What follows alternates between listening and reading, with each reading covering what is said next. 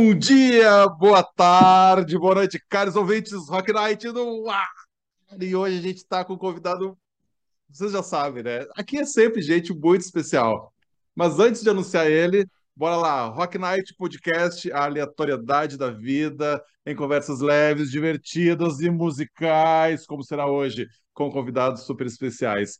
Toda semana, você já sabe, um programa novo para você curtir na sua plataforma de streaming favorita.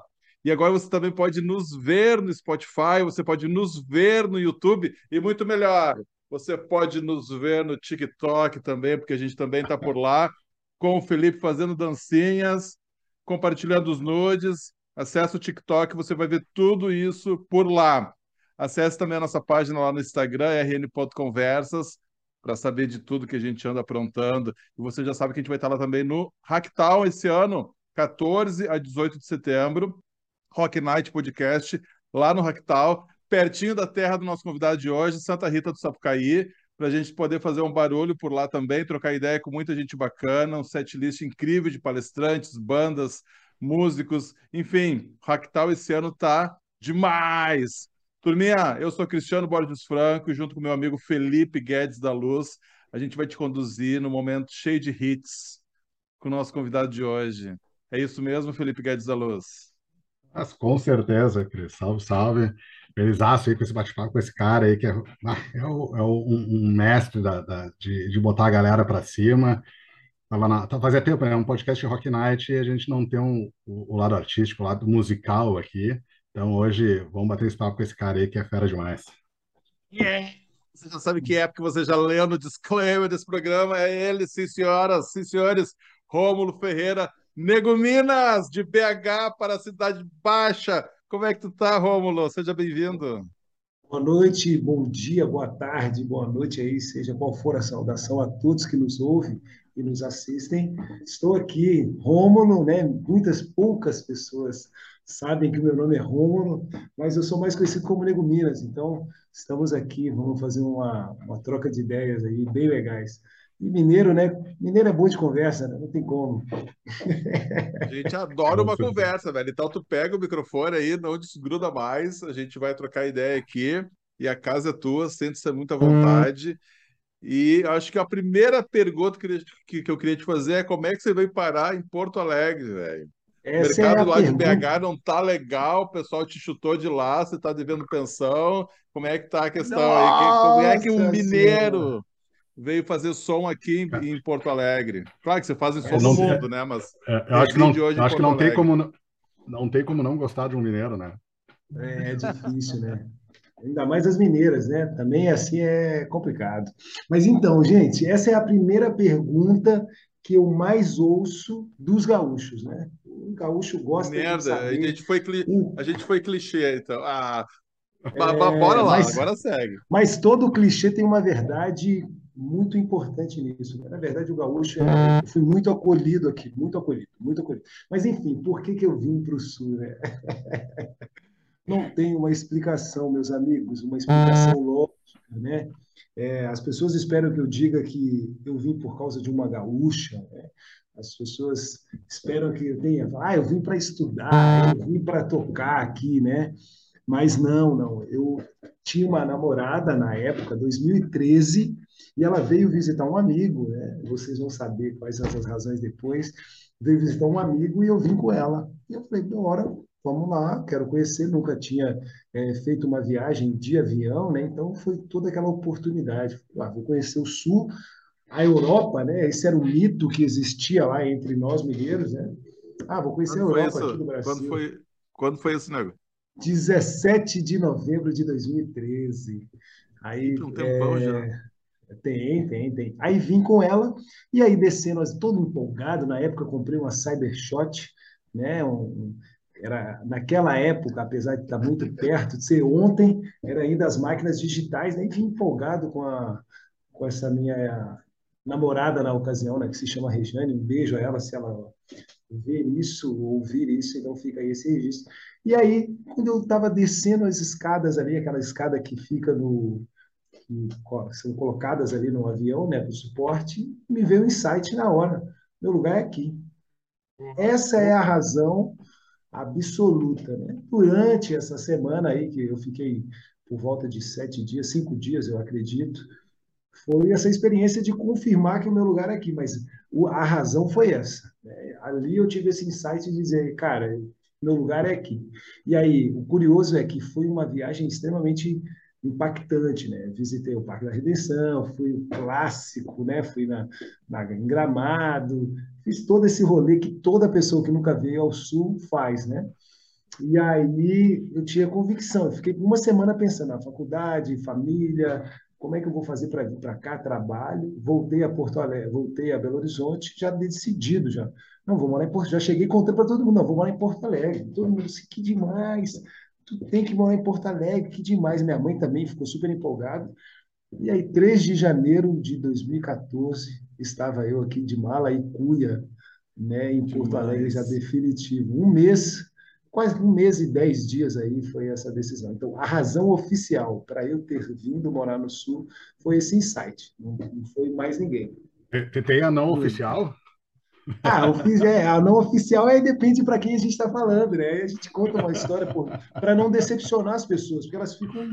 Não, você foi para. Encontrou uma, uma gaúcha e se apaixonou. Aí, dependendo do, do, jeito que essa pessoa fala comigo, fala, é, foi. É, é para não decepcionar, assim. Mas na verdade foi. Ah, é, que legal. isso, assim. É. Para quem ainda não associou, Rômulo Ferreira, Nego Minas, o Nego Minas é o DJ com mais de uma década de experiência, então você já pisou aqui DJ, né?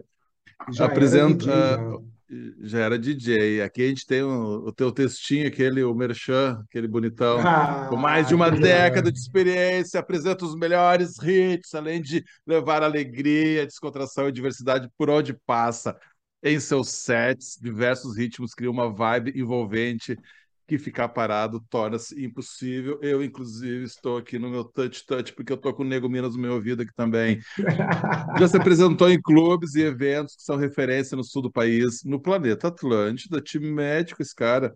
Clube 688, 20, 20 barra 9, Opinião Bar, Cell Art Bar, Moonlight Club, Margot Club, Belvedere Beach Club, Labelle Beach Club. Uau, velho. É tudo isso. Não, e, show, e, e, e, lembrando, neste momento, o Nego Minas está em, tá em turnê. Sim, terceira fase, né? Foi Rio de Janeiro, Santa Catarina e agora Curitiba. E que coisa boa, gente. Só, só, só esse enredo aí já tem histórias infinitas sobre tudo isso, assim. É, é muito mas, massa. Vou, mas acho, que vale, acho que vale assim para a gente ver, cara, como é que tu decide te tornar DJ? Ah, muito massa, muito massa. Então, tudo começa lá em Minas Gerais. Né? Pra, pra, na minha história, a música sempre esteve presente, assim de diversas formas, seja no disco, seja ouvindo as músicas, seja é, com os meus pais, os domingos, né? Eu sou de uma família muito simples, né? Um beijo ao meu pai, à minha mãe, assim, o seu Delfino, Dona Geralda, né? Meus pais e aos meus irmãos também. Nós somos uma família de cinco, né? Meus pais e a minha irmã e mais o meu irmão. E a gente tem sempre essa cultura da música, né? Meu pai desde sempre teve discos e teve. Meu pai é músico também, né? Não o músico como a gente compreende, aquele que passou pela academia, assim, mas é aquele músico que recebeu esse talento aí da família, né? A família negra tradicionalmente ela tem esses talentos compartilhados, né? Então a gente sempre teve essa questão. Tinha os sons, os aparelhos lá, né? os sound systems lá, aqueles gradientes. Então sempre cresci nesse meio, né? Meu pai tocando violão, meu tio cantando, minha mãe cantando algumas coisas com ele. Em 2007 veio esse, essa ideia. Tava, eu trabalhava de office boy numa empresa de publicidade e caminhando ali pela, pelas ruas, assim, é, tinha um, um, flyerzinho escrito: os DJs irão invadir a cidade, seja, um, seja você um deles. Ali me bateu aquele. Caramba, eu sempre fui ligado à dança, né? Então, na verdade, eu sou dançarino antes de ser DJ. Mas quando a gente ia nas casas noturnas, nos bailes, você sempre percebia que não tocava aquelas músicas para dançar mesmo, assim, de, isso da minha perspectiva, né? Tocava música para dançar, mas não era que me agradava, que eu queria dançar. Então, essa essa ideia e aquele flyer bateu muito forte em mim e já tinha um, um murmurinho entre os meus amigos que a gente dançava e colecionava discos, colecionava CDs, fitas, e disse, não, você podia se chamar, você poderia se tornar DJ.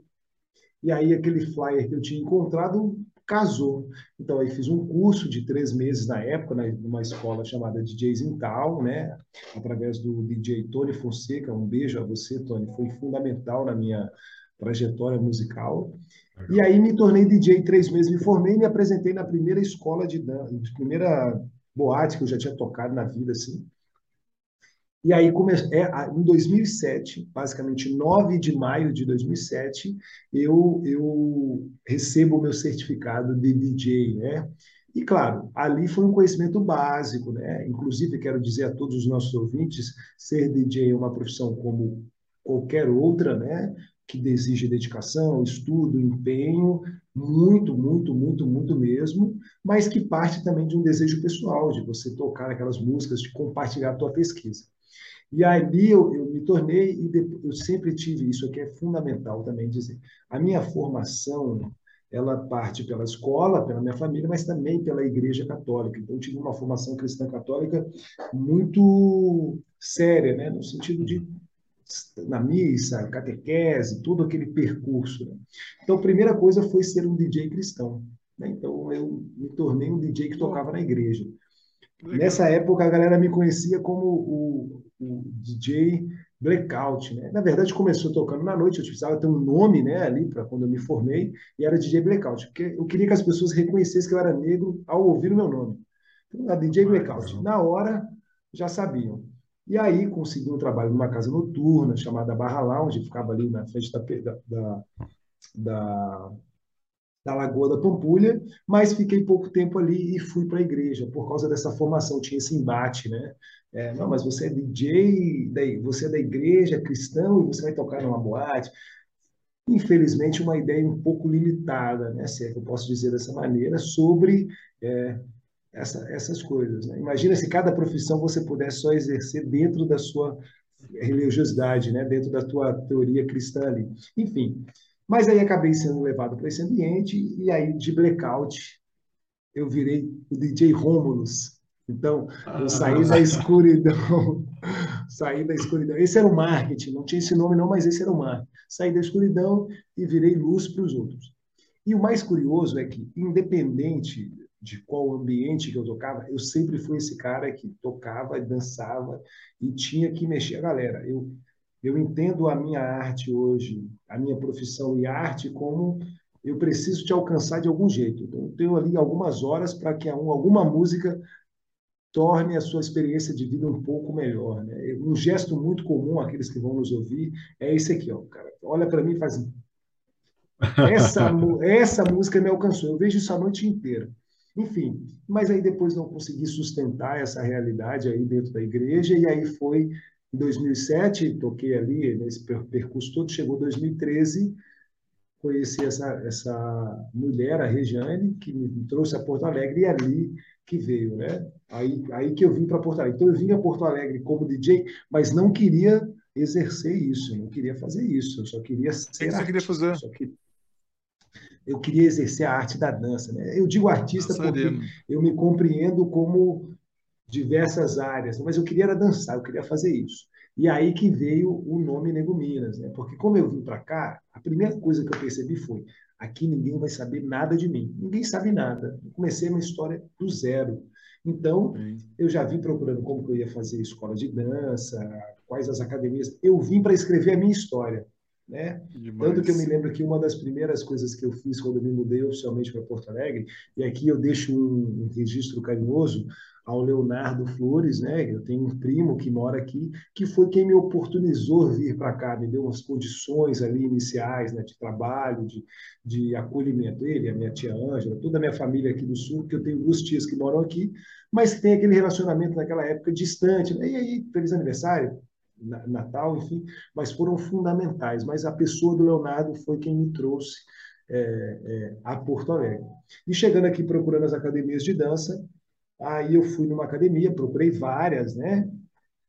E aí uma delas chamada New School Dreams, né, que fica na Zona Sul, uma escola fundada pelo Gustavo, um beijo, Gustavo, e tinha vários alunos lá, e um deles, o Thiago Perla, eu conversei com ele pelo MSN, aos mais jovens aí, é, era, era, o nosso WhatsApp, né, era, era nosso meio de comunicação ali, um pouco depois do SMS. Era teu nickname. É. E aí, engraçado que nessa época pessoa me chamava de Rômulus, né? Então era Rômulo para cá, Rômulus para lá. E aí, quando eu cheguei nessa academia, conversei com o Thiago Perla, falei, Thiago Perla, tudo bem? Olha só, sou de BH, vim morar aqui no Sul, queria ser dançarino, queria conhecer a academia. Quando eu cheguei lá, ele, disse, ele me disse assim, né? A célebre frase, né? Gente, esse aqui que é o Nego de Minas, que eu falei com vocês. Nego de Minas, Nego de Minas, Nego Minas, acabou. Surgiu o meu nome que nunca mais, nunca mais deixei de dizer. Tanto que eu nem me apresentava como Romulo, né? Qual é o seu nome? Nego Minas.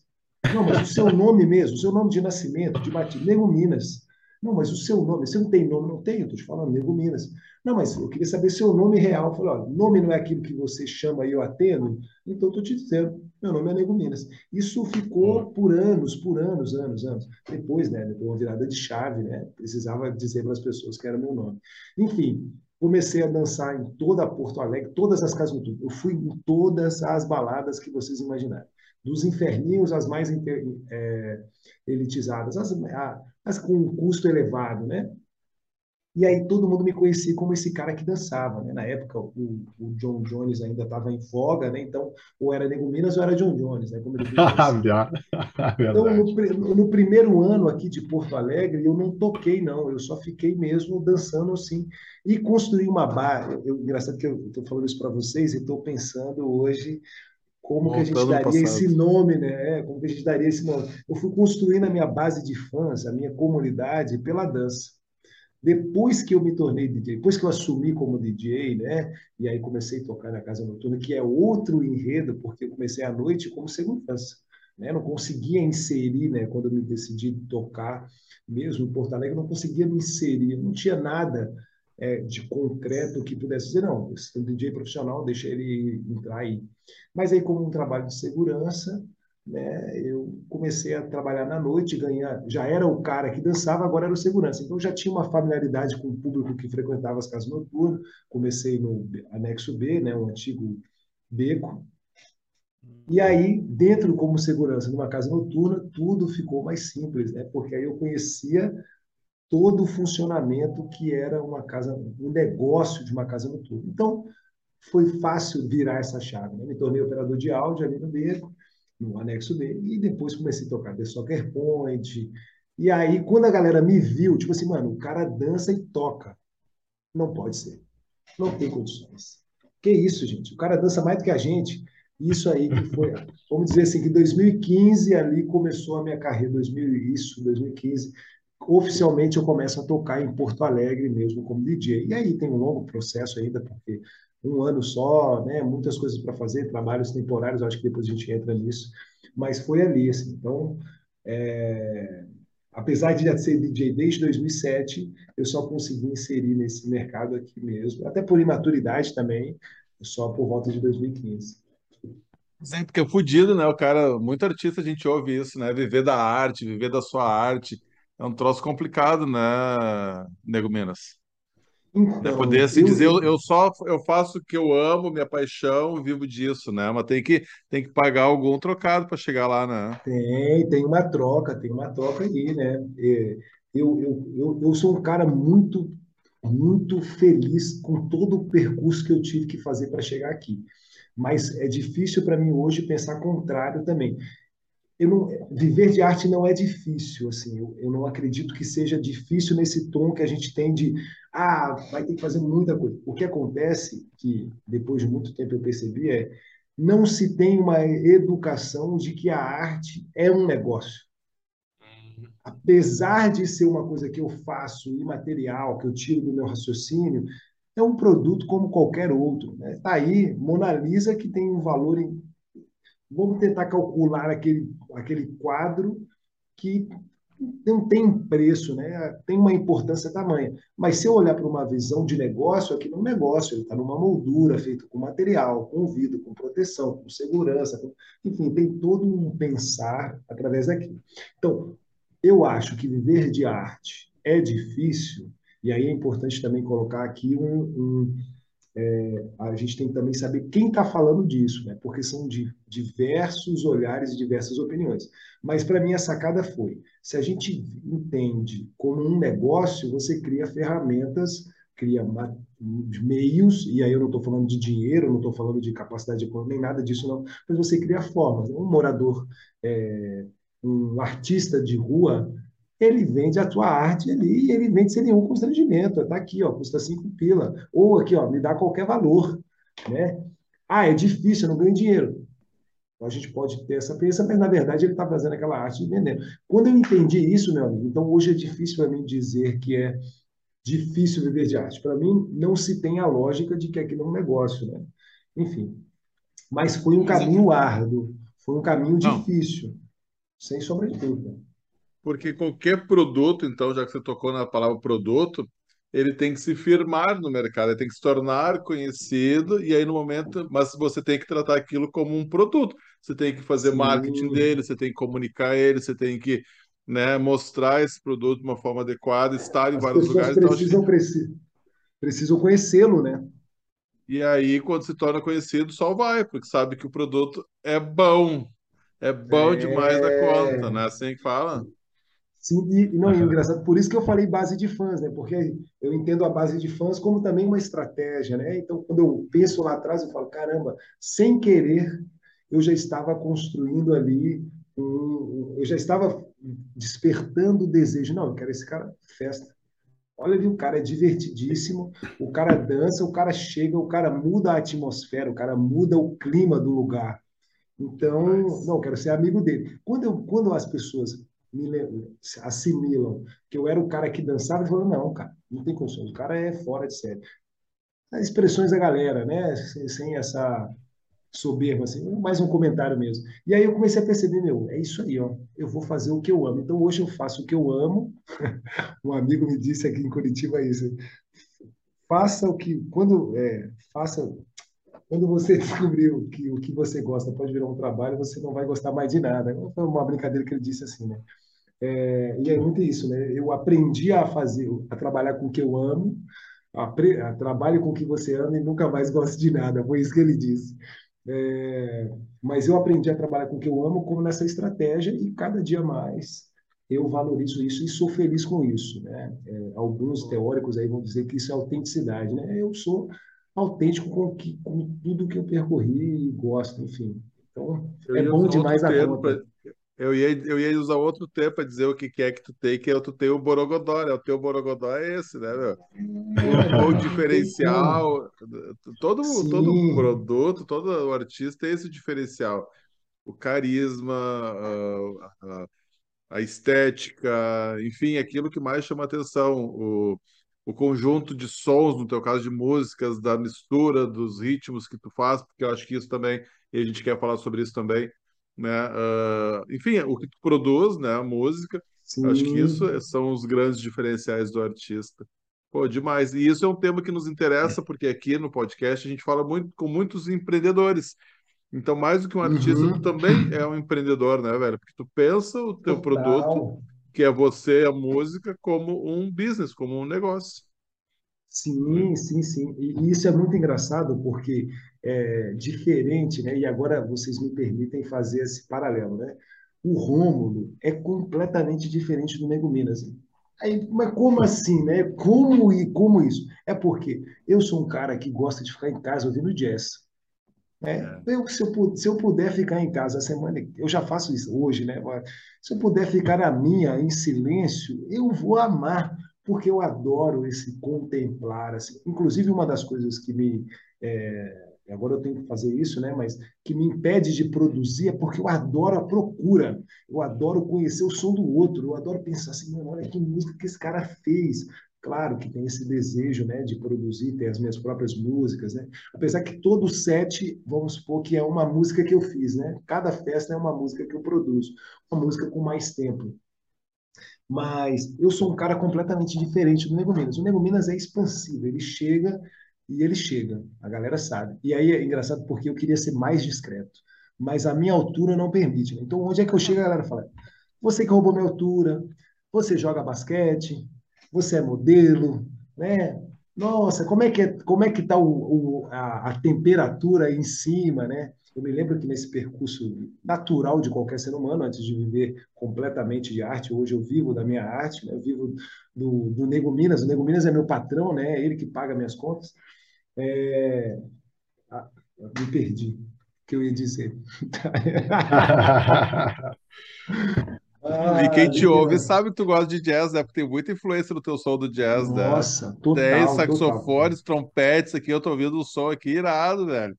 Tem muito total, disso aí no- na total. tua música, né? Nossa, e eu, eu só encontrei, eu só encontrei músicos. Me lembrei o que eu ia dizer para vocês aqui, ó. É, só para vocês entenderem também, eu, eu tenho TDAH, né? Descobri isso tardiamente. O que faz É, todo é sentido isso? no que eu sou e total sentido como o TDAH me beneficia musicalmente. Mas eu chego lá.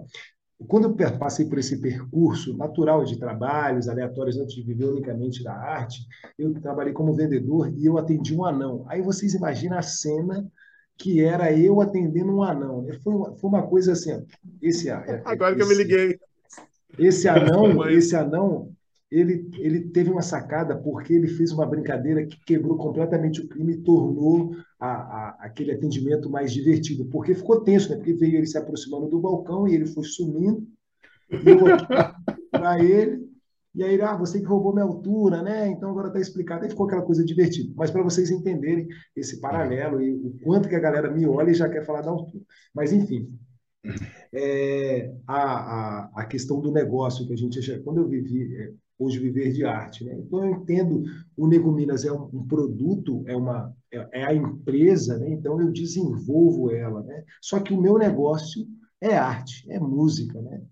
A, a, a essência do meu negócio é criar uma atmosfera que proporcione esse benefício. O que faz com que eu, Rômulo, estando na minha casa, tranquilo, ouvindo meu jazz, cada vez mais consiga consigo é, pensar esse negócio do Nego Minas distante. Né? Então, como que eu vou chegar naquela pessoa? Como que eu vou tocar ela? Né? Como que eu vou ser um cara mais plural, né? mais diverso? E, a, e, a, e, a, e aí, pensando no meu negócio, tem algumas dores e também tem muitas alegrias. A primeira é, vocês têm dimensão de quantas músicas existem hoje no mundo? Não tenho nem ideia. Cara, Eu, eu trabalho com a minha limitação. Nunca vou saber nada, nunca vou saber. Literalmente, o que eu conheço de música é uma parcela insignificante de toda a produção musical que se existe. Então, eu já trabalho com isso, por isso que eu gosto de ficar na minha, suave, né? no meu lugar de, no meu lugar de insignificância, e aí com uma, num sentido mais leve, né? Porque é impossível conseguir todas as músicas, impossível agradar todo mundo. Mas entendo que tem coisas que atravessam a todos. E eu gosto de fazer um paralelo com o jazz, né? O jazz é uma confusão, vocês já passaram para ver, o jazz é uma zona ordenada. Uma linha, uma linha invisível conecta todos aqueles músicos de excelência que são únicos, que estão fazendo literalmente o que querem, mas que todos têm uma, uma lógica. Então, o jazz ele é esse fenômeno, é essa música que me abastece e me permite desenvolver cada vez mais o Nego Minas nesse sentido. Né? E o Nego Minas é esse cara que chega literalmente, né? essa, essa persona que tem esse potencial de olhar no olho, né? de falar, não, preciso tornar a vida dessas pessoas um pouco melhores. Por só por um detalhe, né? ser músico, ser DJ hoje, não é uma, para mim, não é uma coisa que eu escolhi um caminho. Isso aqui é uma responsabilidade, é uma missão. Né? Eu recebi um talento que, literalmente, imagina, a música é para ser compartilhada. Então, eu preciso levar isso em frente. Né? Então, sim, a, a minha arte é um negócio levado a sério mesmo, apesar da, da brincadeira, das nuances, da diversão, mas ela é levada a sério por causa da responsabilidade que eu recebi aí dos meus ancestrais, né? A musicalidade. Boa. Isso é legal. Ó, a ancestralidade é foda, esse é um tema incrível. É. Antes de chegar nela, agora eu já nem sei mais com quem tá falando, se é com o Romulo, se é com o Nego Bia, você já dividiu Não, nós estamos falando com... Hoje, hoje eu eles... já tô confuso. Ei, Ambos tá estão aqui? aqui, ambos, ambos estão aqui, ambos estão aqui. Rômulo Ferreira, Nego Biras.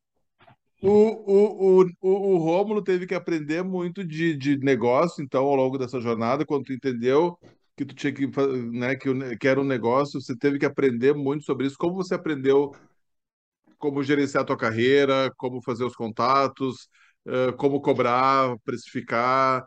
Isso foi uma é... pauta, assim, que tu, pô, me liguei, cara, preciso aprender a fazer sobre isso. Ou tu tem gente que te apoia também, velho.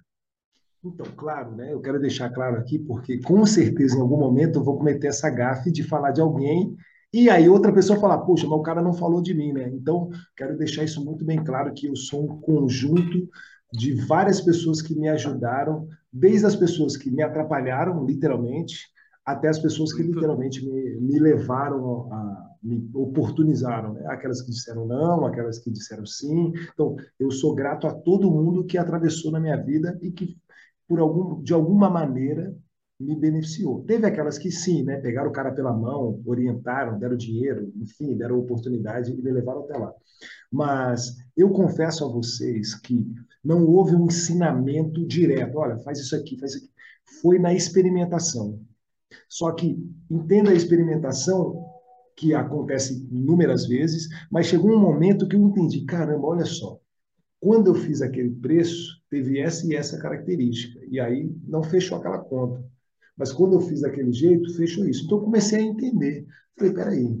Porque eu já tinha um know-how, né? eu já tinha uma experiência, eu já tinha, imagina, desde 2007. Então, o que eu não tinha era uma estratégia. E aí, por inúmeras questões sociais, educacionais, né? limitações também. Né? Eu venho de uma família simples que não queria que eu seguisse esse caminho por uma questão natural. Olha, você vai fazer isso aí, você vai viver na noite, você vai correr risco. É por causa daquele consciente coletivo, né? De perigo, de zona, de gente que bebe, enfim. Não é visto como algo positivo. Hoje se vê porque a gente vê que a indústria musical da noite é um, uma máquina de produzir talentos e dinheiro, né? Tanto que as marcas, a publicidade, tudo. Gente, só nesse curto período que a gente meio que conseguiu é, ter uma condição de vida um pouco melhor, né? Pensando na pandemia, olha a quantidade de festivais que já aconteceram e a quantidade de festivais que ainda acontecerão. Né? Então, para a gente ver como que a música tem esse impacto é, poderoso. Mas o meu aprendizado ele foi o que hoje os starteiros, né, a galera do, do da, da tecnologia foi no erro e no acerto. Né? Chegou uma hora que eu já tinha tanto acertos e erros que eu comecei a entender.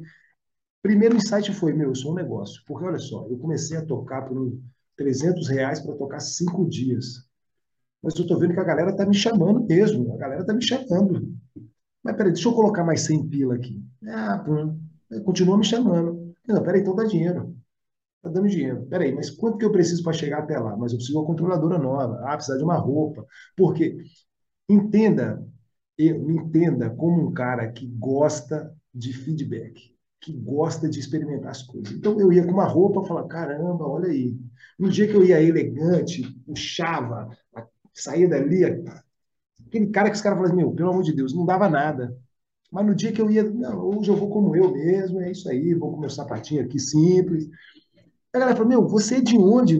Você, que isso? Que loucura. Então eu comecei a entender, peraí, então quando eu estou mais como eu, tem mais resultado do que quando eu estou querendo fazer aquele papel. Não, hoje eu vou lá elegante, hoje eu vou falar até outro idioma, não vou nem conversar com a galera, não. Então, foi muito nessa experimentação. E uma coisa que aí eu quero agradecer ao TDAH em mim, que foi o seguinte, o TDAH ele é essa confusão, né? falo rápido, não penso e já falo, é, o cara está sempre fazendo um monte de coisas ao mesmo tempo. Chegou uma hora que eu comecei a raciocinar que aqui, que várias coisas que as pessoas de sucesso, né, e, entenda sucesso aqui, alcançar aquilo que você se propõe a fazer, né? Então, para mim, no sucesso não é essa lógica do tipo, ah, tenho bens, tenho casas, tenho não, para mim sucesso é, meu, eu quero comprar uma caneta Bic azul em, em pouco tempo. O cara comprou, sucesso, golaço. Meu, eu quero ter uma empresa que tenha 20 milhões de funcionários. Conseguiu? Sucesso. Para mim, é sucesso é conseguir o que você deseja. Eu comecei a entender que algumas técnicas que eram utilizadas, né, de vendas, de marketing, no negócio, o cara do cachorro quente, que faz o cachorro quente todo dia, mas tem uma clientela gigante, cobra o preço que ele quiser, porque a galera vai lá por causa do cachorro quente dele, que tem um sabor, uma característica. Eu comecei a entender, falei, peraí, mas eu também posso ser um cara que vende cachorro-quente. E, e, aqui eu quero exaltar uma pessoa também que foi fundamental aí, né? O meu próprio primo Leonardo, mas também a figura do índio, né? Que foi um cara que tinha uns insights que deixava a gente para assim, ei, faz isso aí. Aí você ficava assim, meu, mas se ele fez, eu posso também, né? Então, assim, claro. De novo, quero dizer que tem muitas pessoas que me ajudaram nesse processo, mas eu vou lembrando de algumas figuras emblemáticas, né? até o meu próprio irmão, né? a começar dos meus pais, né? que se eu entender os meus pais como um negócio, de, que tem zero recursos e precisa desenvolver três produtos, e aí, né, e, e ter uma Nossa. casa, ter uma empresa. Eu falei, meus pais, meu pai é o cara que não tinha dinheiro, mas que tinha tudo que ele queria. Como é que você fez isso? Ele falou, eu junto, eu coloco o tempo, né? A sua mãe, a sua mãe administra e eu, eu trago o recurso.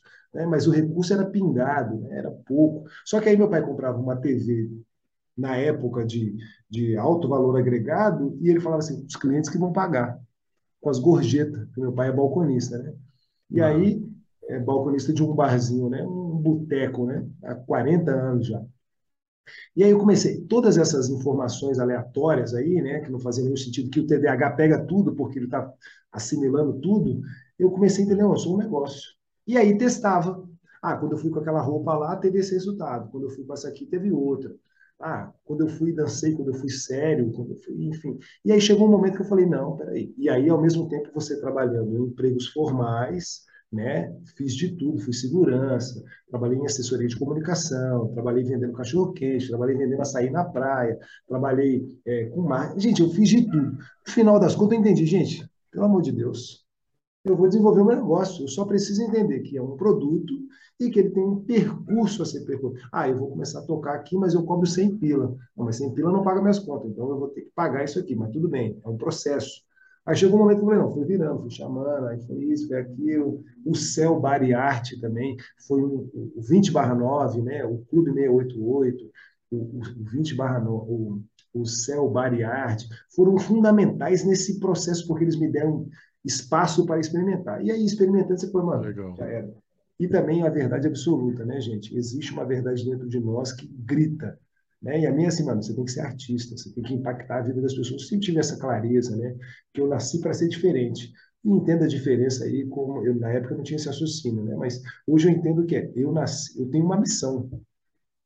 Esse trabalho aí é, é uma responsabilidade. Só que ele é um negócio. Então, o meu amigo aqui de Curitiba, o Murilão, Murilo, que inclusive, gente, é um excelente, não sei nem se esse nome eu posso falar, mas analista de BI, né? O cara é uma máquina, o cara deve estar fazendo análise de dados agora, aqui fazendo, comendo um pão, já está pensando em outra coisa. É, o, o, o, que, que eu fui entendendo? Eu fui entendendo que esse percurso, esse negócio precisava ter esse cuidado né, de, de empresa. Então, eu tenho uma rotina, o que eu ia falar é isso, né? o TDAH é foda. Eu tenho uma rotina, eu acordo seis horas da manhã, tomo meu café, e sento para trabalhar, para ouvir música, para organizar meu dia, para fazer contato. Pra... E aí eu falei, meu, é isso. Então, a minha arte é um negócio que é mais trabalhoso do que quando eu estava fazendo outros tipos de trabalho. Só que eu comecei a entender, não dá para eu trabalhar para os outros. É, não dá para eu trabalhar para os outros se eu posso trabalhar para mim mesmo, né? se eu posso desenvolver isso. Em algum momento você precisa fazer isso, por questão de renda mesmo. Mas chegou um momento que eu falei, se eu dedicar esse tempo, eu ganho esse dinheiro. E outra coisa, né? bem-estar eu trabalho com o melhor profissional do mundo, né? que é o Nego Mendes, que ele me dá a condição de viver a vida que eu quero, ele tem uma missão de vida maravilhosa e ainda eu posso ser quem eu sou. Né? Então, por isso que eu faço essa análise. Eu sou quem eu sou, eu sou o Nego Minas, mas por causa desse trabalho artístico que me permite fazer esse trabalho todo aqui por trás, né? e que é muito trabalho. Deus Mas, Nego você falou, você falou uma hora que teus pais não queriam que você fizesse isso por conta do medo, né, da insegurança, de estar na noite. O que, que eles queriam que você fizesse, velho? Eles tinham alguma ideia, não, tinham algum projeto para ti? Na lógica do mineiro, né, na lógica dos meus pais, assim, que é uma lógica maravilhosa, era, meu, você vai trabalhar de carteira assinada, independente de qual seja aí a sua profissão independente qual seja, mas o caminho normal é o de vendas, né? Porque são os profissionais de base, né? Se você não vai ser ali trabalhar com obras, com limpeza, tu vai pegar o cargo de vendas ali porque o meu pai já é um cara articulado, né? Então, minha mãe então, a minha mãe ela tem uma força que é impressionante. A minha mãe ela não tem o título de líder comunitária não, mas ela tem o papel, né? Então, eu cresci com essas duas pessoas que iam lá e faziam e aconteciam. Ah, tem uma limitação aqui, ah, tem que marcar uma consulta para o seu pai, mas tem que pegar fila 4 horas da manhã. Tranquilo. dormia cedo, acordava quatro horas, estava minha mãe lá. Então eu fui crescendo tendo esses exemplos e sem contar também que tivemos vários problemas na família, de saúde, e sempre esses dois caras, minha mãe e meu pai, eles resolviam tudo isso. E, gente, eu estou falando de sofrimento terrível. Então, quando eles tiveram uma condição de ter uma casa, de ver os filhos criados, estudar, aquela coisa, o que, que eles queriam para mim? É, o tradicional, estabilidade. Eu não acredito em estabilidade. Então, estou é, falando isso, mas eu não creio nisso. Então, eles queriam que eu tivesse carteira assinada, aposentadoria, tivesse um filho, casasse, tivesse um filho. Eles construíram uma casa, né? então eles partem de um lugar que eles tinham que estar se mudando várias vezes, então conseguiram uma casa construindo, na lógica deles é, meus filhos vão construir em cima, cada um mora aqui, fechou todas, fechou no 10. Aí o filho mais velho fala, quero ir embora, quero nada disso, não nada a ver com isso. Então, os meus pais tentando me proteger desse cenário que a gente conhecia como um cenário perigoso, eles não queriam isso, né? Então eles fizeram de tudo, mas não teve como. E hoje eu, eu tenho uma frase do meu pai que uma vez ele disse assim: ainda bem que você não nos ouviu, ainda bem que você não nos ouviu, porque eu sou completamente feliz hoje, moro distante deles, sinto falta deles, de todo aquele rolê normal, mas o meu trabalho hoje ele me dignifica. Então eu não digo nem mais por medo, eu digo que por amor ele queria que eu tivesse uma estabilidade, né? que eu tivesse uma tranquilidade, ficasse perto deles. Eles são pessoas que tiveram que sair, do seu, sair das suas casas muito cedo. Então, tudo que eles quiseram, eles é, tudo que eles que, queriam naquela época que eles não puderam realizar, eles projetaram em nós. E tudo que eles não queriam, Aí que a gente quer fazer hoje. Meu irmão mora na Europa, né? casado, mora em La Corunha. Um beijo ao Ramon, minha irmã já saiu do país também, é uma pessoa incrível. Todos nós somos músicos porque herdamos esse, esse talento que eles não puderam manifestar. Né? Então eles têm medo disso também porque eles viram que não dava dinheiro. Mas hoje, né, o Whindersson Nunes está aí para contar o contrário. Tu faz uma musiquinha ali, perdão, tu faz um conteúdo ali comprometido com autenticidade, você pode ser mais rico do que o caminho tradicional. Né? Eu estou aqui para dizer, né? eu vivo basicamente há oito anos só como trabalhei em várias outras empresas, mas o meu trabalho Sim. mesmo é ser DJ, ser artista, né? Então, estou faceiro.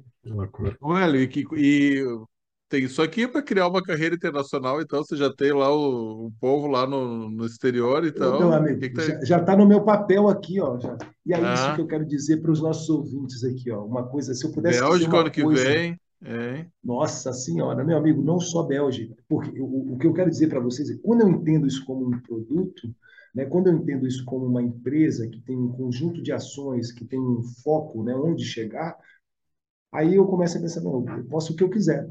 Se eu pudesse deixar uma dica aqui para a galera, é assim, ó, vocês podem o que vocês quiserem, independente da realidade que vocês estejam. A questão básica é como? Como que eu consigo isso? Qual é o percurso? E aí eu estou falando do percurso real, né? Porque tem vários que o marketing conta, que o marketing nos vende, né? Então, a, a, a turnê internacional ela já está no papel, como um projeto. Só que como Demais. um projeto de carteira internacional, eu consigo saber também quais são as outras etapas que precisam. A primeira delas era fazer uma turnê no Brasil, né?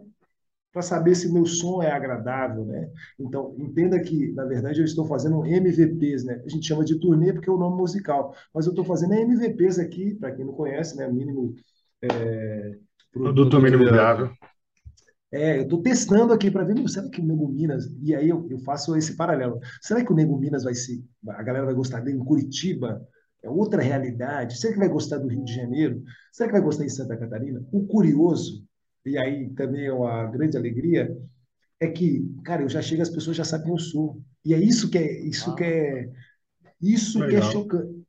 E por isso que eu também gosto de ter esse paralelo de Rony e Nego Minas, que eu falei assim, mas como é que você me conhece?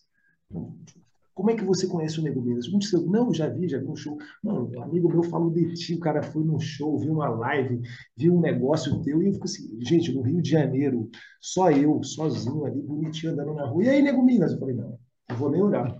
Não pode ser. pode ser. Então, assim, encontrei várias pessoas no Rio de Janeiro, Santa Catarina, então nem se fala. É, então, é mais isso. A carreira internacional, meu amigo, isso aí já está aqui no meu quadro aqui visualizando, assim, é percorrer. O meu sonho de sair do país é diferente do meu irmão que foi lá e construiu o percurso, comprou passagem, foi fazer intercâmbio. O meu é, eu quero ser convidado. Eu quero que a pessoa fale, meu, tem uma casa aqui. Só que ser convidado não significa, né? Pô, tá aqui o dinheiro, passagem. Não, tem um monte de coisa que eu tenho que fazer. Que é o que eu estou fazendo, é estar preparado. Para quando esse convite acontecer, é claro, quais são as datas? Quais são os lugares, né? Então, ah, é, é esse caminho. E eu sou muito grato também aqui a todo esse percurso, as pessoas que eu conheci também, até o Caldeira, né, que foi importante nessa minha trajetória, porque ele conseguiu sintetizar o Instituto Caldeira, conseguiu me mostrar que o que eu já estava fazendo era o que eles fazem, só que não existia uma estratégia, né, não existia um olhar como um todo. Quando esse estalo né, caiu, eu falei, meu amigo, agora não vou me segurar. Impossível. Impossível. Falo muito, Falamos, vocês já viram. Né? Ó, não, tá, tá demais cara, conhecer a tua história, é, te é. conhecer. Obrigado por esse momento aqui. Mas a gente falou do Nego Minas, empreendedor, empresário, pensa no business. Uma coisa bacana que eu estava te ouvindo e comecei a, a, refletir, né? Porque a música não é o mais importante, né? A música não é o teu porquê. A música é o teu como, né? O teu porquê é muito disso. Sempre está preocupado em criar uma atmosfera, uma vibe interessante. A tua entrega é isso.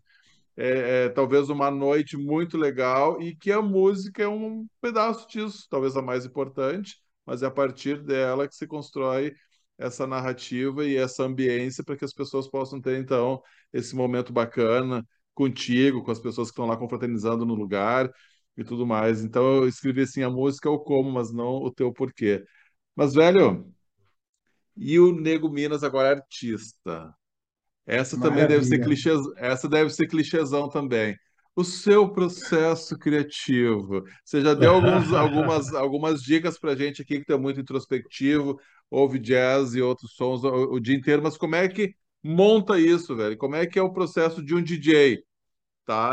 Eu confesso, eu curto a música eletrônica, meu filho é fãzaço de música eletrônica ele já deve ter, ter te ouvido aí alguns planetas Atlântida por aí. Certamente. Mas eu confesso que e eu sei que é do mix, da mistura. Como é que é o processo do Nego Minas? Como é que tu cria uma, uma música, velho?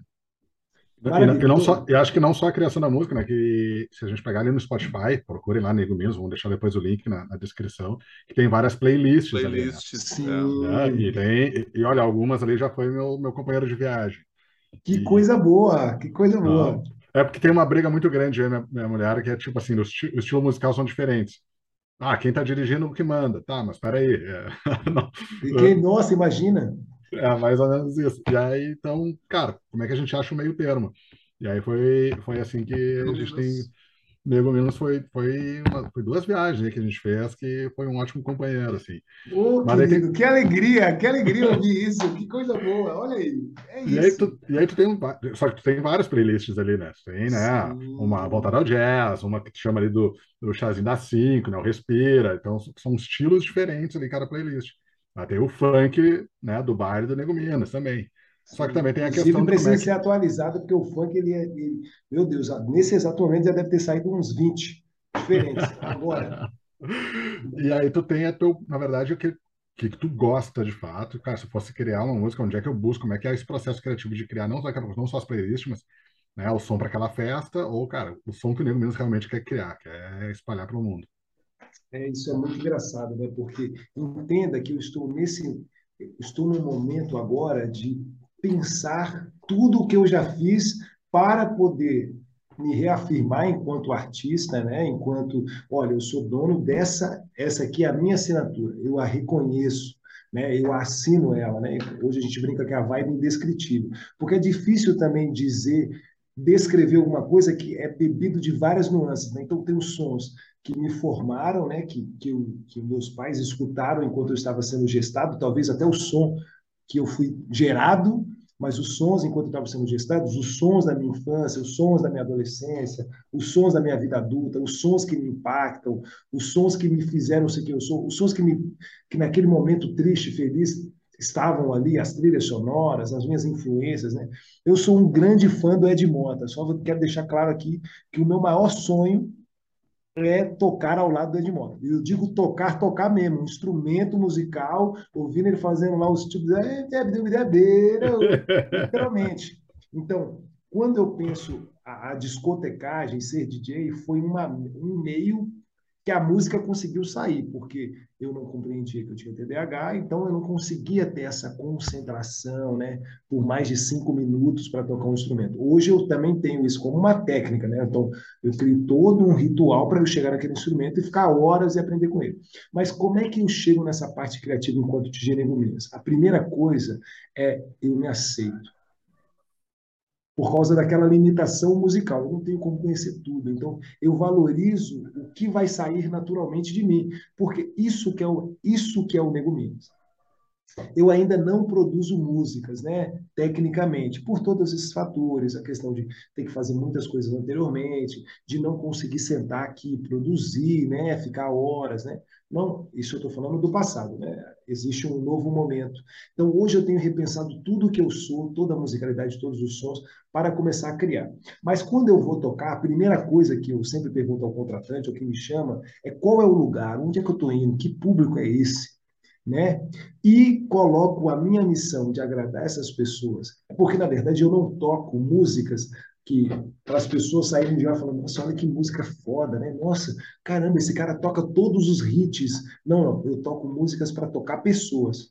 Eu quero que elas saiam delas pensando assim, meu, a minha vida estava uma merda, dia eu briguei com a esposa, fiz isso, briguei com meu patrão, não batei uma meta, mas eu fui lá naquele show daquele guri lá e aquele cara tocou uma música que, meu, me lembrou da minha infância, me causou uma sensação tão boa que eu até saí de lá de bem. O meu, o, o meu foco é as pessoas. Então, nesse processo, eu me permito fazer essa troca na hora, né? Eu não vou com uma música, muitos DJs, né? Tem esse processo, principalmente os DJs que tocam músicas eletrônicas, vertentes das músicas eletrônicas, né? E também quero deixar um adendo aqui que existem DJs de inúmeras vertentes, de inúmeros formatos, de inúmeros estilos musicais. Eu sou só um dentro deles, né? Eu não sou nem melhor nem pior, olha o clichê aí, né?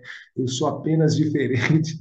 Eu sou só mais um elemento. Eu gosto de fazer uma analogia com um biscoito recheado, né? Ou bolacha recheada, vai depender aqui de quem estiver nos ouvindo. Eu sou uma bolacha, eu sou um biscoito dentro daquela prateleira. Tem Isabela, tem Wafer, tem Balduco, tem Oreo, tem os mais caros, tem os Fit, tem os que, que biscoito de arroz, que por sinal não tenho nenhum problema com as pessoas que consomem. Mas aquele biscoito aí, é, gente, é terrível. Você comer um biscoito de arroz, é um. Gente, não tem condições, não vou nem gastar, vai para lá. Mas, enfim, eu me entendo como um biscoito. E eu tenho, e, isso eu estou falando recheado, mas também tem o biscoito Maria, tem, enfim, então, eu sou um DJ dentro desse mercado, né? Enfim, então a minha construção musical, primeiro, é respeitar as minhas referências, é aquilo que me compõe. Então, eu fico ouvindo música. Spotify, Bandcamp, SoundCloud, YouTube, produções dos amigos, comercial de TV. Gente, tem tanta música em tanto lugar, fundo de filme, de conteúdos.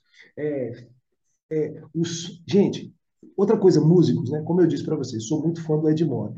Então, tudo que o Ed Mota produz, eu fico ouvindo e tem coisas que não curto. E o jazz, né, gente? O jazz é o jazz é a zona. O jazz é uma caixa de, sei lá, como eu posso dizer assim, é um pacote de arroz esparramado no chão. Porque você fica assim, meu Deus, por onde eu vou começar a organizar isso, né? Mas está ali, você está vendo. Então, tem muita dessa influência. E aí é obviamente que a gente tem as influências hoje através dos canais digitais. Cara, a playlist das músicas mais tocada. Tranquilo, vamos pegar, vamos inserir aqui dentro, né? Mas no, no, no meu processo criativo tem um resgate dessas músicas, porque eu acredito que para alcançar você, eu posso até cantar parabéns aqui, mas do jeito que eu cantar parabéns para você, com a minha identidade, você fala, mano, nunca eu tinha ouvido esse parabéns desse jeito. Que demais, né? Que aí, o, o, de novo, né, a galera da inovação vai chamar, a galera da, da, da, tecnologia vai chamar isso de inovador. Né? O cara fez algo novo de uma coisa que já existe. Mas hoje, também agora pegando o lado mais sério, eu estudo a linguagem musical, né? eu estudo música, eu estudo música no sax, eu estudo música no baixo, eu estudo música no teclado, eu estudo música no violão, né? estudo a teoria, é, tento me reconstruir. Mas os meus sets são muito naturais, porque o meu foco não é tocar essa música. Nossa, olha que música irada. O meu foco é, caramba, meu, eu vi que tem aqui 50% de mulheres. Mulheres, geralmente, essas mulheres aqui, elas gostam, elas gostam sertanejo, sertanejo. Aí, ó, nossa, aí você me quebra, né? Aí, cara, tá louco. Aí é. Tá louco, ele é maravilhoso. E bah, tá louco. Esse álbum é foda. Eu acho que esse é o Aor Brasília Edition, né? Exatamente. Deixa eu baixar o Gente, ouçam, ouçam Ed, ouçam Ed Mota. E aí é engraçado que a galera fala assim, mas o Ed Mota é um escroto. Você viu o que ele falou dos brasileiros? Você viu o que ele falou é. disso? E aí é, é muito difícil para mim quando você. Você é para, né, velho? Você para, você para. Eu falo assim, cara, eu, o foco com o Ed Mota é a obra. É a obra dele. Só que, como ele não é midiático, né? Não é aquele cara assim. Porque se a Anitta aparecer aqui hoje e falar uma merda, você fala, não, mas ela é a Anitta, né? Por mais que ela. Por mais que ela tenha falado uma bobeira aqui, ela é a Anitta, né? Olha o tanto de obra que ela fez, olha como que ela levou o Brasil para fora, olha como que ela fez isso. O Ed Mota, eu consigo analisar a obra, e aí vou brincar aqui, o obreiro, né? O obreiro nas igrejas evangélicas é o cara que está ali fazendo oração, está cuidando da comunidade. Então, eu consigo separar a obra dele, igualzinho do Michael Jackson. A gente sabe que o Michael Jackson, inclusive, fez aniversário aí esses dias. Tem toda uma polêmica ali, tem tudo umas coisas que não são legais. Mas a obra dele é inegável. É, é, não tem como você não olhar para aquele ser humano que também tem todas as nuances que o atravessaram, racismo, tudo que ele já deve ter vivido. Mas a obra dele é impagável. É impressionante que ele, ele consegue alcançar pessoas que estão conhecendo ele agora. Né? Então, é, o que eu faço é isso. Assim, estudo a música, analiso, mas também permito a música agir como ela quiser agir. Ah, Roma, mas aquele set ali você tocou tais músicas. Sim, porque naquele momento aquela música ela gerava em mim uma emoção que, compartilhada com o público, criava essa atmosfera. Isso não quer dizer que é melhor ou pior do que aquele DJ mais técnico, aquele DJ mais técnico, aquele que faz uma pesquisa cultural. Inclusive, eu quero agradecer a todos os DJs, porque todo DJ do mundo é uma tem uma pesquisa diferente, né? Tem um conteúdo. Vocês são, vamos imaginar que vocês, vocês colocassem aqui agora as suas músicas que vocês gostam, vocês teriam uma importância para mim, porque tipo assim, é o seu olhar sobre esse repertório infinito. Né? Então, o meu processo criativo é esse. Primeiro, ficar em casa, ouvindo muita música, e é, quando a música me alcança, acabou. Já era. Tipo assim, esse produto aqui vai ser foda, essa música vai alcançar porque ela me alcançou e eu vou jogar isso para a galera, né? Do mesmo jeito que quando eu estou irritado, estou infeliz, estou chateado, eu não apareço, eu tento não ficar perto, porque senão também jogo isso para vocês, né? Então, é, todo mundo é um pouco assim, né? É, só que na minha compreensão é qual a imagem que eu quero deixar das pessoas? De positividade.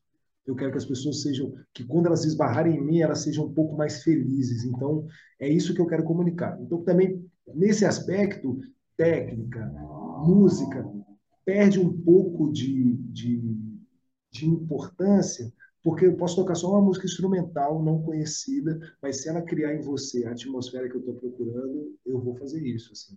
Né? Então eu vou até eu, eu, saio do técnico e vou até o ridículo, se aquilo tiver, se aquilo te alcançar de maneira a te gerar um, uma sensação é, boa, né? Tipo, bah, cheguei no meu propósito. E é engraçado, e aí vocês me permitem um paralelo. Quando eu penso na minha arte como negócio, tudo é possível se for para alcançar aquele é. propósito que é, que é, que é mudar a vida das pessoas. Minim, minimamente, né? Eu não, eu, eu não quero grandes coisas, não. Eu quero só que, que em três minutos eu possa te alcançar. Sejam aí dentro de três horas, que três minutos te alcance. Para mim, a minha meta é essa. Não sei se respondi a pergunta, né? Não, demais, demais. Não, demais. É isso aí. Pessoal que está nos ouvindo aí em casa, leve o Nego Minas para o seu evento, leve para tocar na sua Por casa. Por favor dentro favor, do quarto dele. Eu também. Quero coloque aí durante a sua viagem, né? Quero me reconciliar com a pessoa amada. Vem aqui, fica no cantinho do quarto aqui, velho. Né? E eu, cara, em modéstia à parte, eu adoraria ser convidado para isso, que não seja também no momento mais íntimo, né, gente? Porque também é não, naquele momento íntimo, não, estou falando do momento íntimo. É esse bobo ah, Nunca, Nunca fiz isso, né? Estamos aí aberto a essas experiências aí, né? Então pode me chamar. Vamos, vamos, proto... vamos prototipar, vamos testar. Imagina, né? Nego, Nego Minas agora é. Nossa, agora eu estou pensando até num filme adulto, nem imagina só. Oh, tem... Você toca? É, eu toco em sets de filmagem de filmes adultos. Hum. Também posso tocar na sua na sua noite, noite. Seu coito. sei lá. Você tá louco, meu amigo.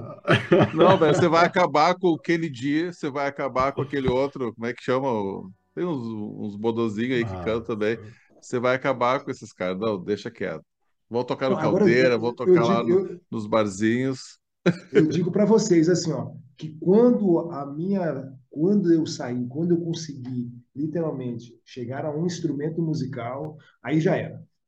Isso eu falo para mim mesmo assim, assim ó, quando eu, eu sou apaixonado com sax, não ensaio sax como eu gostaria. Sim. Mas até porque também todo o rolê desse de me entender como um profissional, de hoje eu estou abrindo a minha primeira empresa física, né? Vou dizer física porque é, hoje eu moro numa casa que ela é pensada como empresa. Então, ela vai me oportunizar ter um estudo mais sério, né? Mais pesado. Quando eu encontrar o sax, gente, aí já era. Porque, meu amigo, o que eu vou soprar de, de música naquilo ali é não tem condições. Não tem, não tem. Ô, ô, Nego Minas, a gente, a gente tá. Cara, teria muita coisa pra gente conversar que tá demais. Eu queria saber várias outras coisas aqui que era do tipo. Terrível, é... fala demais. Cara, tu já deve ter vivenciado várias coisas. O cara que vem na noite já viu muita coisa, já deve ter vivenciado vários perrengues.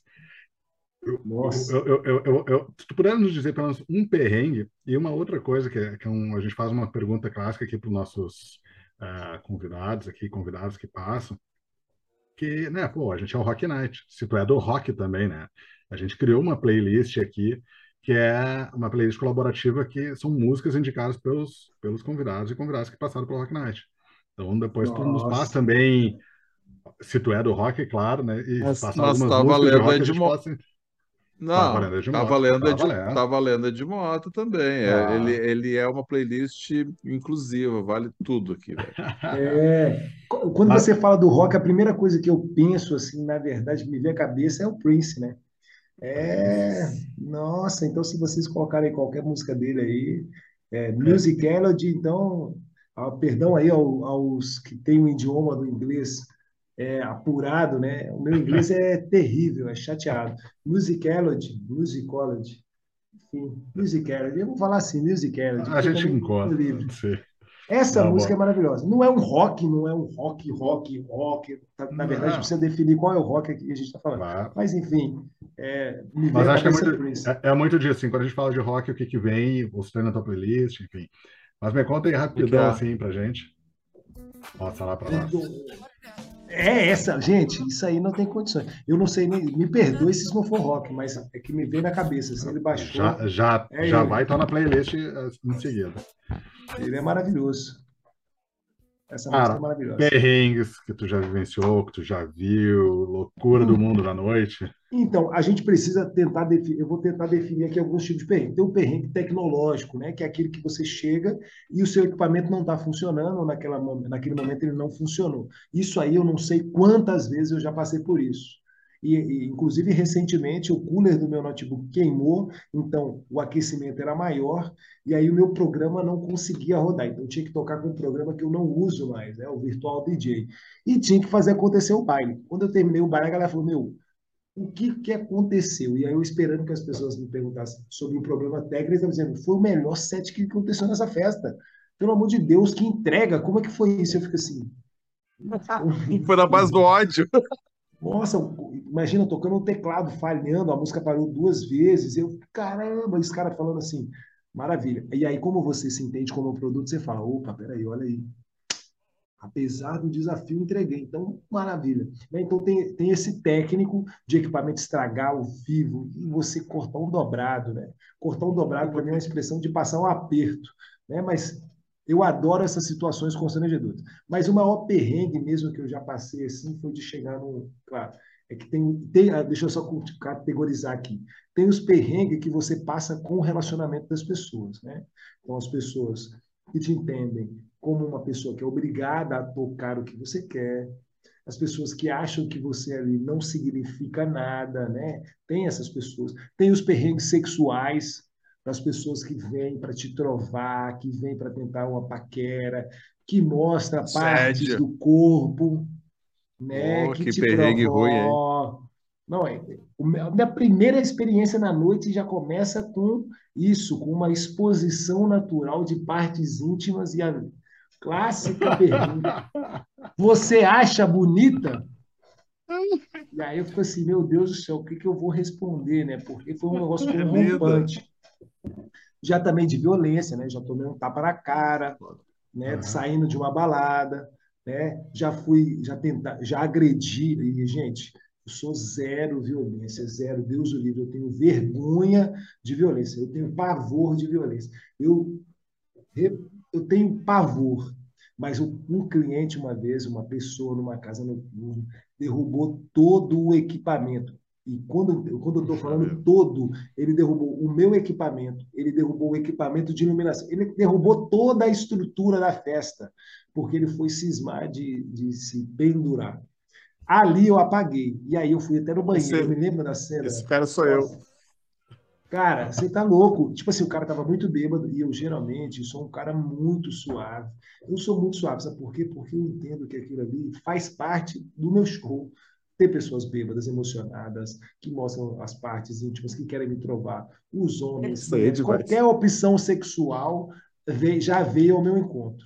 Né? Tem que ter uma firmeza muito grande. Mas esse cara, quando ele derrubou os equipamentos, ele me deixou numa posição que, claro, também era um pouco mais jovem, né? Estava no início aqui de tocar.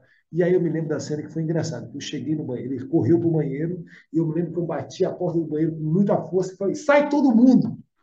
E saíram todo mundo que estava lá dentro, só ficou ele. Né? Aí fui tentar dar um, um mata-leão nele, assim. Aí meu irmão, que na época tocava comigo, é, eu já tive diversos projetos, né, inclusive com meu irmão. Ele, você ficou louco, solta o cara. E aí soltei o cara, né? Foi, e aí eu, eu entendi que eu estava, eu tinha saído de mim, assim. Então, esse foi o perrengue é, mais tenso, sabe? Mais tenso, assim. Mas também foi bem mais no início. Mas tem várias categorias, esse foi o mais tenso. E também já várias vezes já toquei, né? Com equipamento estragado, né? Com... Gente, esse aqui, é, esse aqui é legal de eu chegar na festa, cara, não me reconhecer, né, me desdenhar, me tratar mal, assim, não como artista, mas como pessoa. E para mim essas coisas são, imagina que é a cena, chega uma pessoa que te deixa um saco de lixo na tua frente. E aí, entenda esse saco de lixo como coisas ruins, negativas, falas, atitudes. E aí eu digo, olha só, esse lixo não é meu, então eu não vou levar. Então eu lido com qualquer situação dessa maneira. Né? Deixou um saco de lixo aqui, cheio de lixo, ó, não vou levar não, não é meu, é seu, não quiser levar, deixa aí.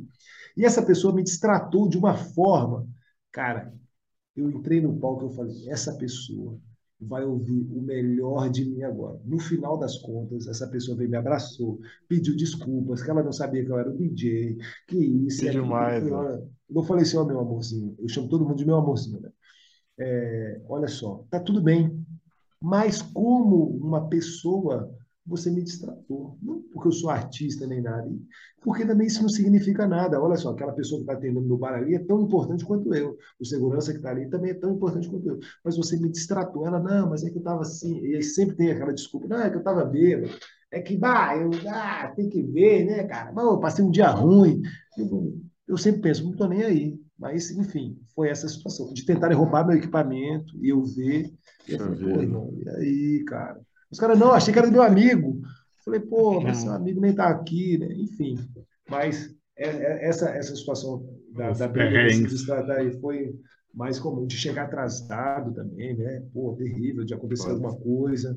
Enfim, Acontece. nossa, tem muitos, tem muitos, tem muitos. Nego Minas, alguma história para contar, hein, Turminha? Precisaríamos de algumas horas aqui, ou dias para ouvir. Gente, toda essa trajetória 14 anos, aí, né? 14 anos de, de, de, experiência, noite, de noite. Festival. Não é nada, né? Nossa Senhora, meu Deus. Que loucura. Sigo esse homem lá no Instagram, arroba Nego Minas. Ele é bonito, gente. Para quem tá vendo ele aí já tá sacando. Tem cada foto ah. bacana aqui no Instagram do Nego Minas. Os Pô, contatinhos. Esse, É. Estilo, né? Tem, tem, tem, tem bom é bonito e humilde, modéstia à parte, ele está dizendo aqui. Né? Não, não, modéstia à parte é que eu vou dizer que eu tenho que reconhecer para você que eu sou bonito só por um detalhe, que eu nunca vi ninguém tão bonito quanto eu aí, cara. Só tem eu com essa beleza aqui. Então, cara, é uma beleza é única, né, velho? Então, única. Tem como tu eu é, achar. Tu é o, NF, tu é o NFT. É, é, exatamente, é eu sou um NFT, né? Inclusive, já recebi vários convites para fazer o NFT do Nego Minas. Né? Falei, não, calma, vou chegar lá. Ô, meu, mas da música, você está estudando isso, isso me interessa um pouco também. Você está estudando NFT, já pensou em tokenizar música? Isso está rolando? Você, você acompanha isso de alguma forma? Acompanho, né? Até porque eu trabalhei no Instituto Caldeira, né? Fui tocar no Instituto Caldeira. Quando eu olhei o Instituto, falei, meu, eu quero trabalhar aqui. Aí pediu o Pedro Valério, né? Que é um grande amigo. E aí, enfim, a Renata também, que ajudou ali, a Maureen, né? Que ajudaram ali a, a intermediar isso e conseguir. A Carol também, Carol Cavalheiro, não posso esquecer.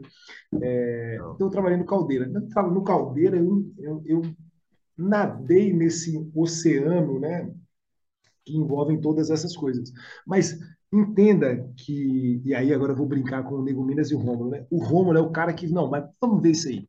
Vamos, vamos olhar esse negócio direito, vamos saber. É muito complexo, são muitas coisas que precisam ser vistas e o principal, cuidadas, né? Ah, vou lançar um NFT, para quê? Lançou ali para quê? Isso tem um monte de gente fazendo, né? Então, e hoje o meu tempo ele é dedicado a muitas coisas. Só que para fazer uma a gente pensar nesse negócio da NFT da música, tem todo um processo que ainda também é até obscuro, né? no sentido de não ter nenhuma clareza. Então, é um trabalho tão no tamanho que eu penso assim, meu, eu vou continuar tocando. É, para mim aqui. Músicas, porque é isso. É. Muitas pessoas querem que eu faça várias outras coisas, ou acreditam que podem dar certo, só que eu sempre penso assim, para eu sair do meu foco, eu tenho que ter uma garantia de que ou tem que estar dentro da minha estratégia, de trabalho, ou eu tenho que ter uma garantia de que isso vai ter uma continuidade, porque também como um TDAH, como um, uma pessoa que tem TDAH, eu tenho várias coisas inacabadas na minha história. Né? Então hoje eu tenho eu, eu compreendo a importância de começar, de encerrar aquele ciclo, mesmo que seja um encerramento só mental, tipo, não, acabou, já era, é isso aí. Né? Então eu, não, eu também não gosto de entrar nessas coisas. Não. E como a música é, hoje é, o, é, é, a minha maior paixão declarada, ah, eu vou me dedicar a aprender a tocar um instrumento. Porque depois aí eu chamo um profissional, depois começar a ganhar dinheiro aí, aí eu chamo o cara, meu, faz aí, faz aí para mim aí, faz aí com sax, com baixo, vamos lançar essa música, né? Enfim.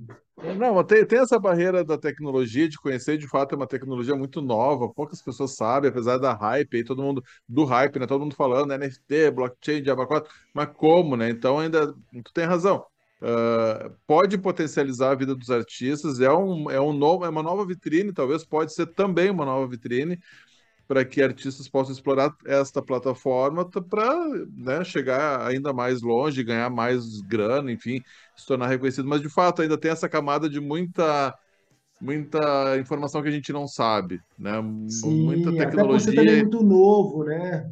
Muito novo, tem, tem muito isso, mas daqui uns dias vai estar na vida de todo mundo de alguma forma. Nego Minas, sem palavras para te agradecer aqui, ou com muitas palavras, com muitas músicas, com Prince rodando aqui no fundo para te agradecer a esse teu tempo incrível que tu teve conosco aqui, trocando ideia, contando a tua vida, compartilhando aí os teus perrengues, tua vida, teu sucesso também, que eu acho que isso que é o mais importante. A gente te deseja toda a sorte do mundo, velho. te desejo ver nos maiores festivais aí de, de música eletrônica, de música, né, independente do estilo tocando, balançando a galera, criando essa atmosfera bacana para que as pessoas de fato possam também se encontrar a partir da tua música e eu acho que é o grande Boa. objetivo ser feliz, não é isso? Total, total. Eu sou muito grato ao convite, né? quero deixar claro isso. É, eu entendo como todas as oportunidades que me surgem hoje como uma conquista. Então, eu estou aqui celebrando com vocês mais uma conquista da minha carreira. Então, assim, muito obrigado pelo convite.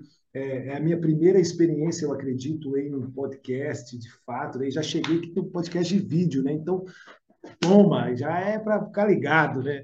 É, então, assim, quero deixar aí o, o agradecimento mesmo a vocês e torcer e desejar muito sucesso, muito mais episódios e que sim, em algum outro momento eu possa voltar aqui para falar, cara, vocês lembram que eu falava com vocês? Agora estou aqui na Bélgica, estou dando um rolezão aqui, inclusive vamos fazer essa transmissão, enfim, né? Tem, não falei do Chá das 5, não falei dos outros programas, mas me ouçam também no SoundCloud, né? Eu costumo brincar que é o som do Cláudio. É, no SoundCloud tem alguns sets que eu estou colocando lá, né? Estou fazendo um crivo, né? São os sets que eu tenho gravados desde 2017. Então estou postando ali, comecei com alguns da, da, da, da pandemia, mas vai daqui, daqui a pouco ter um histórico musical ali das minhas experiências, né? Dos meus MVPs musicais, né? Então vamos ver se a galera gosta. Muito obrigado pelo convite de verdade e a todos os ouvintes, visualizadores, espectadores. É, contem comigo, me chamem para tocar no seu evento, mas mais do que isso, por favor, façam o que vocês querem fazer com a vida de vocês, sejam felizes. É isso que a gente está precisando. É demais. Muito bom, muito bom. Felipe Guedes da Luz, muito obrigado, querido. Sempre uma Eu honra, um prazer estar contigo aqui. Eu que agradeço aí essa esse cara fantástico aí que. Deus o livre. Enfim, é, e, e, e, quem teve o prazer já de, de, encontrar, ver e curtir uma festa com o Nego tocando, é realmente essa vibe, essa energia, essa alegria. E, cara, de fato, quando encontra o Nego Minas na hora de cumprimentar, na hora de conversar, é... sente essa vibração. Né? Então, Coisa cara, boa, gente. Muito, muito, muito obrigado aí por, por topar bater esse papo com a gente, contar essa história pra nós que foi do caralho. E, meu, é, vai. Eu tenho uma viagem para fazer, acho que na, na, outra semana e já tenho a playlist aqui salva. ah, coisa boa. Eu estou, enfim, logo menos terão muitas outras coisas novas. Tá? Enfim, a você que vai nos ouvir aqui, em breve teremos, teremos em breve não, né? Muito, vai ter algumas novidades aí que, enfim, vão ser legais assim. Eu, pelo menos espero que sejam para a galera, né? Porque para mim é incrível. Legal. É muito bom. Rock Night Podcast, aleatoriedade da vida e conversas leves, divertidas, criativas, musicais, com convidados super especiais. Hoje, o Rômulo Ferreira, Nego Minas. Uh, toda semana, às vezes na segunda-feira, às vezes na terça, às vezes na quarta, mas toda semana um programa novo para você curtir. Rock Night lá no Hacktown também. Então, quem está nos ouvindo aí antes, antes do dia 14 de setembro de 2022 Uh, a gente vai estar por lá também convida, uh, com, conversando com os palestrantes, com os visitantes, com o pessoal que vai curtir o festival. Para você que está ouvindo depois do dia 18 de setembro, o Hacktown já aconteceu e foi do caralho. Eu tenho certeza que vai ser do caralho. Para você que está nos ouvindo aí no futuro, foi do caralho, porque o, o, o, o Hacktown é, é sempre do caralho. Então, espero rever amigos, fazer novos amigos por lá também. Sigam a gente lá no Instagram, rn.conversas. O Felipe vai estar colocando todas as informações lá. Eu digo Felipe porque é ele que manda na porra toda aqui. Fiquem com Deus, seja ele quem for, e até o próximo programa. Valeu! Valeu. Eita, gurizada. Beijo grande.